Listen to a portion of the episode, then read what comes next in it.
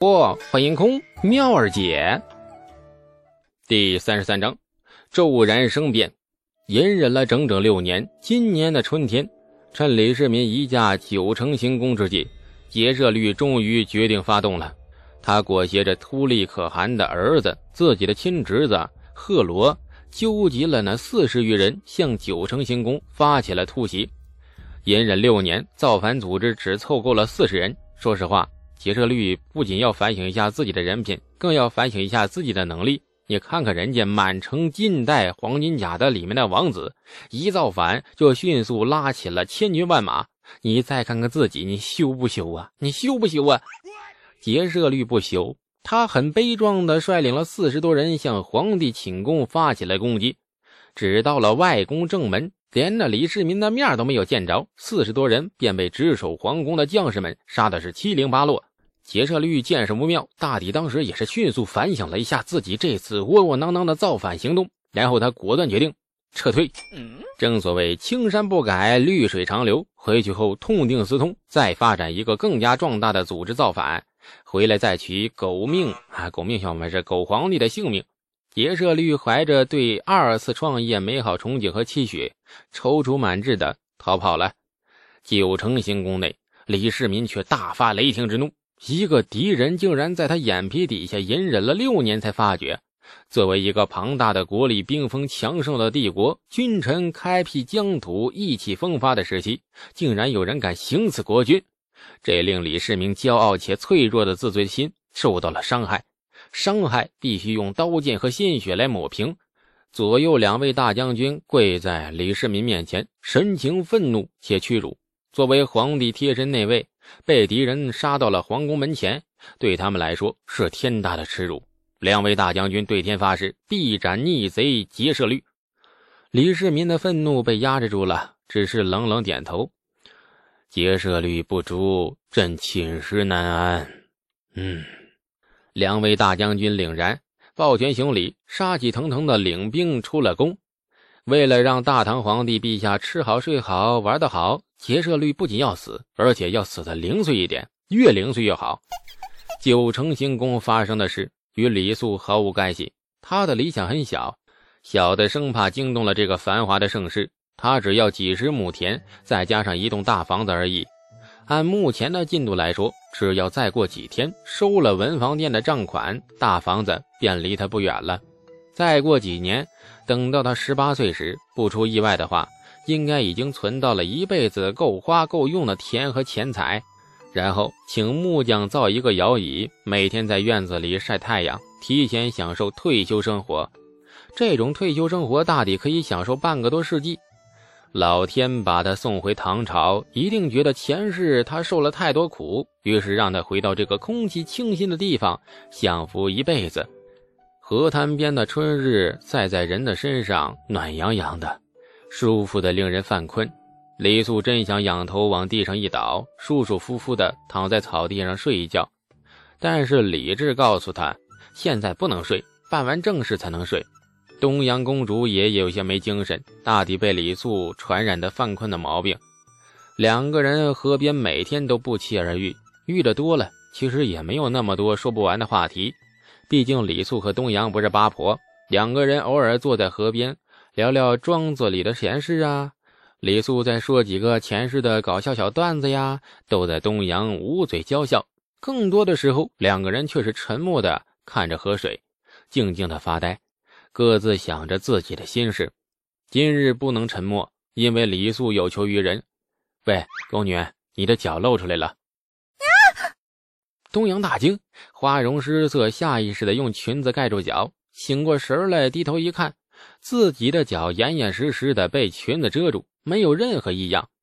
啊，李素，醒了吧？聊聊正事啊。我不想跟你聊，我回去了。本剧府里公主还等着伺候呢。东阳起身，生气欲走，磨磨蹭蹭的，却半天没有迈出一步。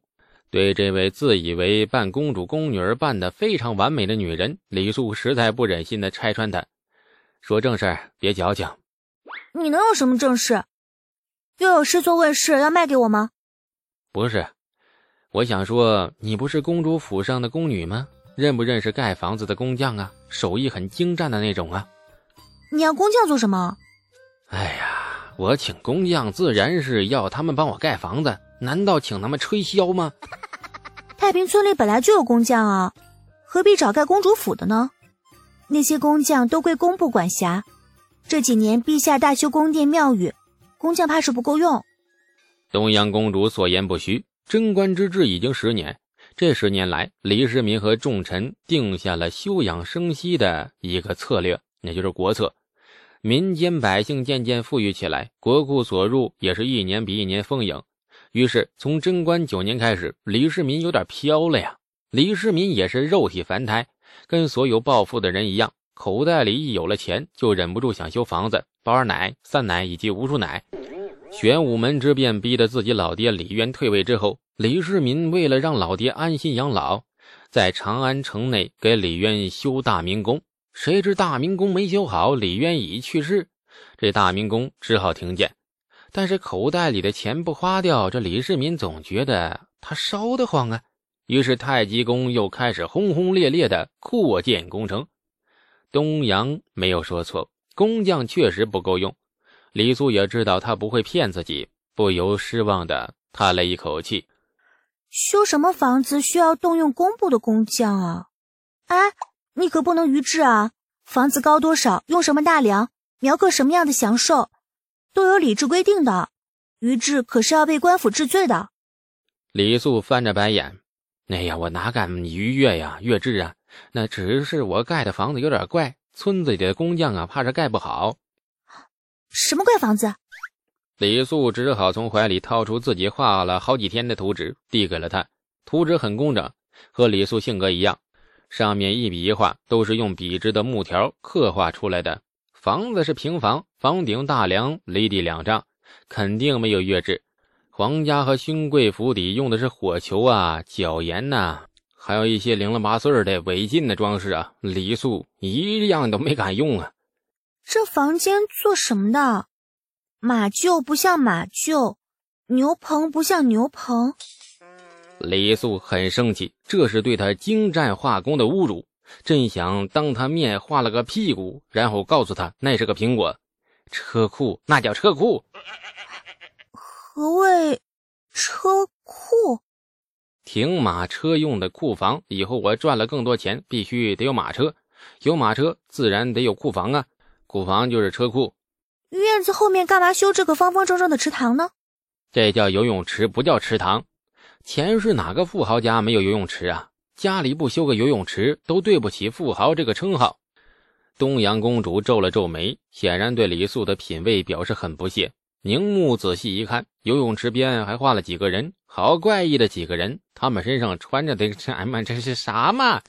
眼睛快盯成斗鸡眼了。东阳公主看清了游泳池边画了几个女子的穿着，吓得东阳公主惊叫起来：“呀，你，你这个斯文败类，你竟然这！”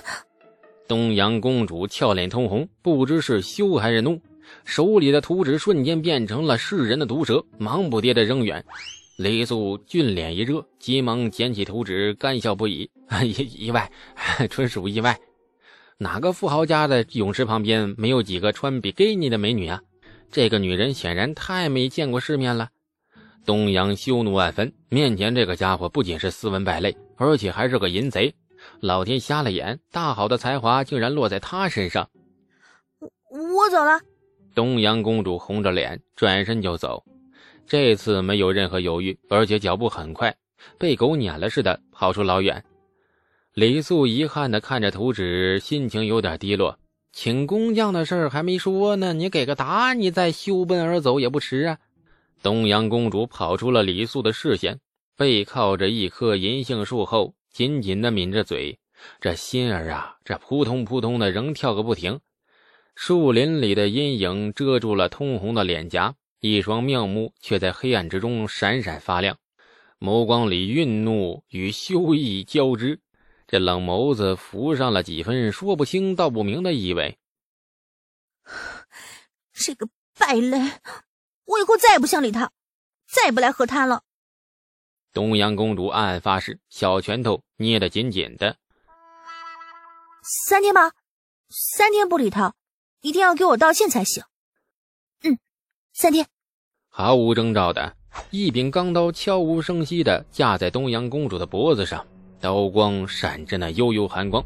银杏树的背后，两道人影如鬼魅一般窜出来，看着吓到呆滞的东阳公主。其中一人笑得很开心，用有些生涩的关中话嘿嘿笑着：“看看咱们遇到谁了，小女娃面熟得很呐。”在另一个语气有点急迫：“叔叔，咱们赶紧赶路吧，后面追兵不远了。”急甚啊？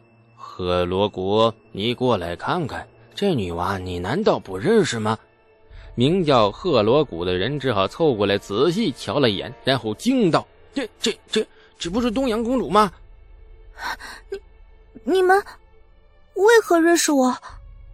贺罗古叹道：“昨日以前，我还是左将军果毅都尉，而他是我叔叔阿史那杰舍律，左领军卫中郎将。”原来此二人正是刺杀李世民失败后远遁而逃的结社律，以及突利可汗的儿子贺罗古。